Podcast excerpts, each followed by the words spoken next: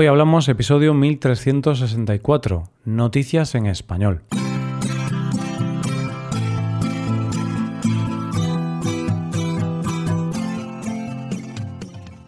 Bienvenido a Hoy Hablamos, el podcast para aprender español cada día.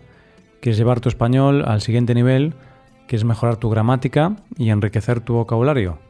Te animo a hacerte suscriptor premium para acceder a un montón de contenido para usar en tu rutina de estudio. Puedes hacerte suscriptor premium en nuestra web, hoyhablamos.com. Hola oyente, ¿cómo estás? Empezamos con las noticias de hoy. Empezaremos con un hombre que se envió a sí mismo por correo. Seguiremos con un hotel al que puedes ir cuando te rompan el corazón. Y para terminar, hablaremos de un hombre que aprendió que no es buena idea cabrear a sus vecinos. Hoy hablamos de noticias en español.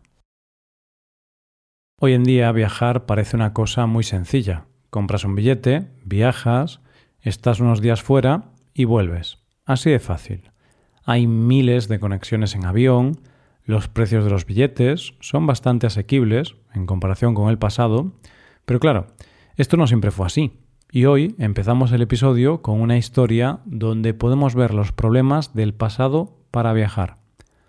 El protagonista de esta noticia se llama Brian Robson. Tiene 75 años, es galés y hoy por hoy vive en Reino Unido. Pero no siempre fue así. Para conocer su historia nos tenemos que ir a un tiempo atrás, al año 1965, año en que emigró a Australia. Fueron unos años complicados a nivel mundial, porque estaba el mundo en plena Guerra Fría y el ambiente estaba un poco convulso.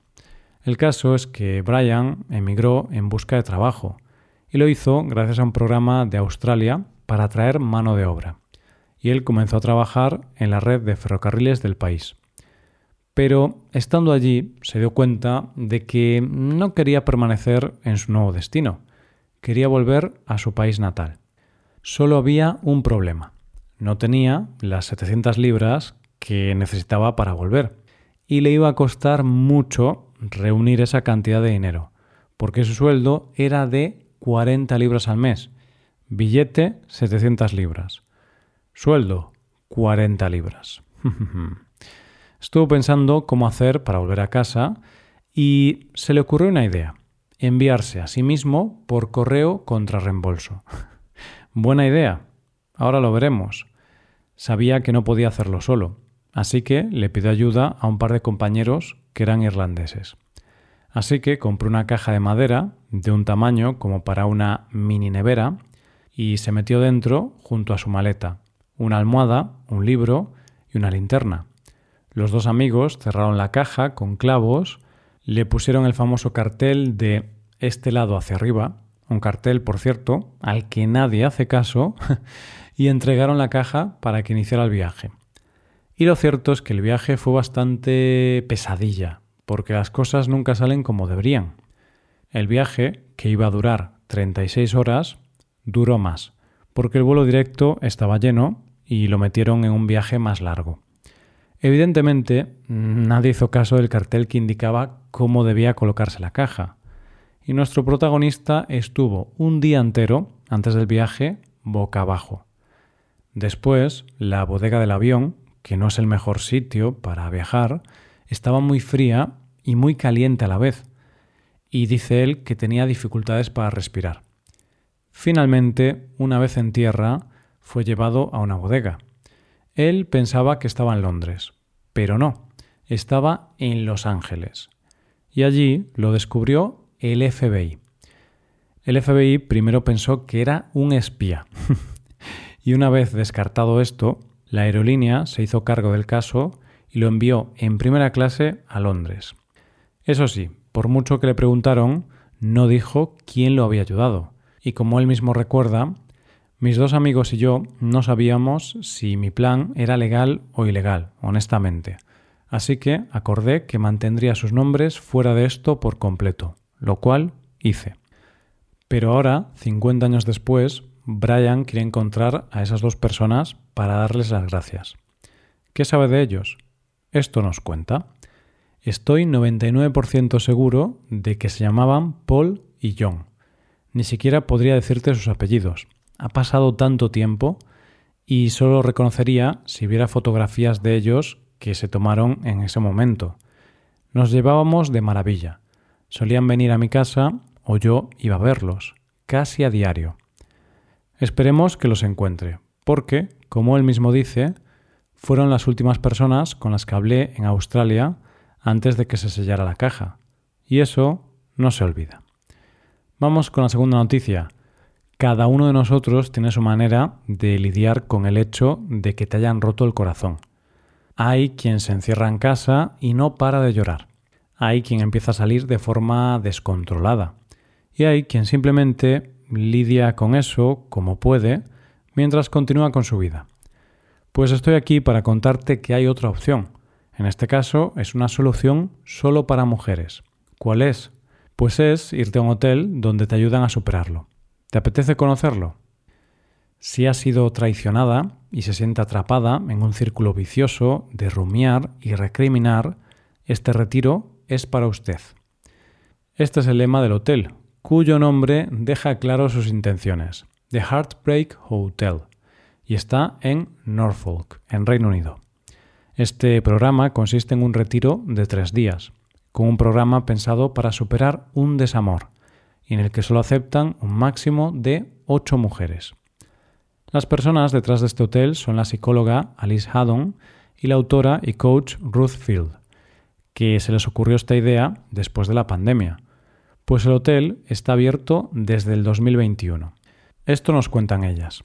Durante el primer confinamiento en el Reino Unido, en marzo de 2020, Alice Haddon perdió a su madre y decidió tomarse un tiempo fuera de su ajetreada consulta privada para superar el duelo. Un día escuchó un programa de radio sobre el desamor en el que una mujer hablaba de cómo se sintió perdida cuando fue traicionada. No tenía dónde ir ni nadie a quien acudir en busca de ayuda. En este contexto nace The Heartbreak Hotel.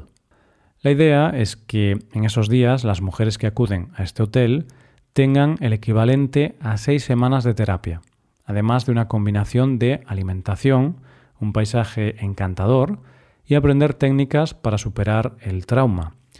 Las dos creadoras dicen que no venden una fórmula mágica, no pretenden que salgan de allí con el desamor superado, sino habiendo dado el primer paso, empoderadas y con esperanza. Así que, si te han roto el corazón y tienes 2.500 libras para gastar, ya sabes, puedes irte a este hotel que seguramente no te haga olvidar ese amor, pero seguro que te ayuda a sentirte mejor. Llegamos a la última noticia del día. Casi siempre que pasan fenómenos un tanto extraños, casi siempre, detrás hay una historia humana. Es como cuando tú cuentas que de pequeño, estando en la cama, de noche, oías una voz que te hablaba y no sabías lo que era. Llevas aterrorizado por eso toda tu vida. Y diez años más tarde, tu hermano te cuenta que fue él para hacerte una broma. y una historia humana es lo que hay detrás del misterio de nuestra última noticia de hoy. Nos vamos a un pueblo de la India, donde desde hacía un tiempo pasaba algo extraño por las noches, solo por las noches. Y es que por las noches, y de manera recurrente, la luz se iba unas dos o tres horas. Pero el misterio o lo extraño estaba en que solo pasaba allí. En los pueblos de los alrededores esto no pasaba. El pueblo, harto de estos cortes de luz, decidió investigar para ver qué pasaba. ¿Y qué descubrieron? Que detrás de los apagones estaba un electricista. Un electricista que cortaba la luz para poder encontrarse con su novia en secreto y que nadie los pudiese ver. Pero la cosa no se quedó ahí. No.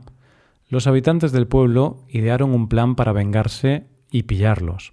Y así, al siguiente corte de luz, se fueron a la escuela pública y allí descubrieron a la pareja con las manos en la masa en uno de sus encuentros secretos. La cosa tampoco se quedó ahí, porque a los habitantes del pueblo se les fue un poco de las manos y pegaron al hombre y lo pasearon por la calle para avergonzarlo. Parece suficiente castigo, ¿verdad? Pues no, porque el hombre dijo que por mucho que le hicieran, él no se arrepentía y lo volvería a hacer una y mil veces.